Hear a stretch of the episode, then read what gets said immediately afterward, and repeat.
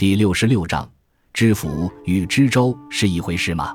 知府与知州均是出现于宋代的官职。唐代只称建都之地为府，宋代由于城市的快速发展，许多比较繁荣的州都升级为府。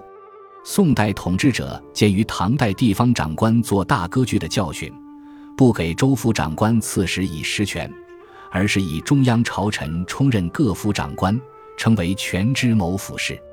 权是暂时之意，亦即暂时代理该府政事，简称知府。知州与知府的来源相同，同样是宋朝廷派朝臣临时充任各州长官，称全知某军州事，简称知州。军乃指军事，州乃指民政。如此，宋代原本以唐制而设的府州长官，刺史便被架空了，而事实上的地方长官又只是临时充任。这便加强了中央集权，避免了藩镇割据的局面，但这也导致了地方力量的弱小，以至于金国攻破首都开封，北宋政权便轰然垮掉。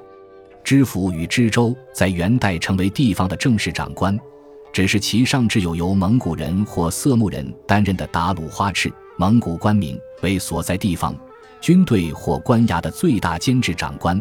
明清时期。知府与知州成为正式的地方行政长官，其中知州有直隶州、散州之别，前者直隶于省，可以辖县；后者隶属于府，道相当于知县。